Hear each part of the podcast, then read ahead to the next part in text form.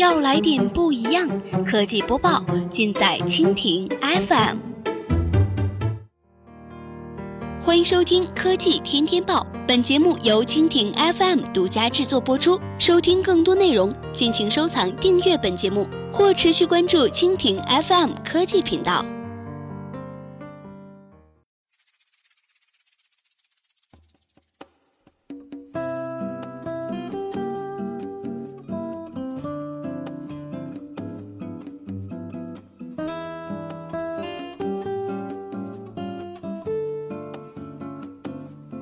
欢迎收听今天的国内播报。今天呢，我们来关注一下王小川就 AI 机器人约战百度。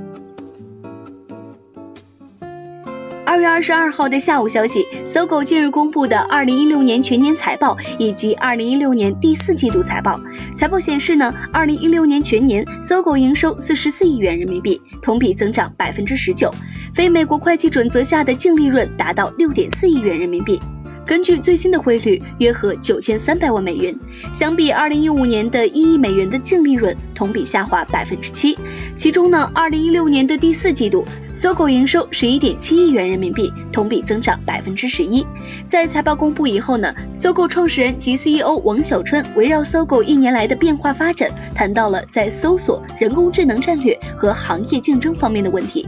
王小春表示，自二零一三年搜狗搜索与腾讯搜搜合并以来呢，目前的市场份额在中国仅次于百度，排名第二；全球范围内则位列 Google 和百度之后，排名第三。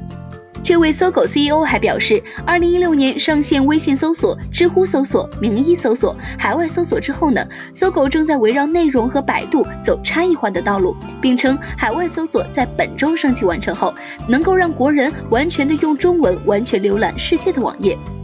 此外呢，在人工智能战略方面，王小川强调，搜狗将基于自然语言大类进行发展，并围绕输入和语言获取信息两大场景进行纵深。他还称，自然语言代表了对知识和思想在这里边的人工智能，这里面是人工智能最难的一块。而未来呢，搜狗的主要思路是通过语言将搜索升级到对话系统、问答系统以及翻译系统，这将是搜狗 AI 核心能力的三部分。值得一提的是，王小川不仅在此次的媒体沟通会上用业绩回应了三年前奇虎三六零的竞争言论，而且还放话称对搜狗产品有足够的信心。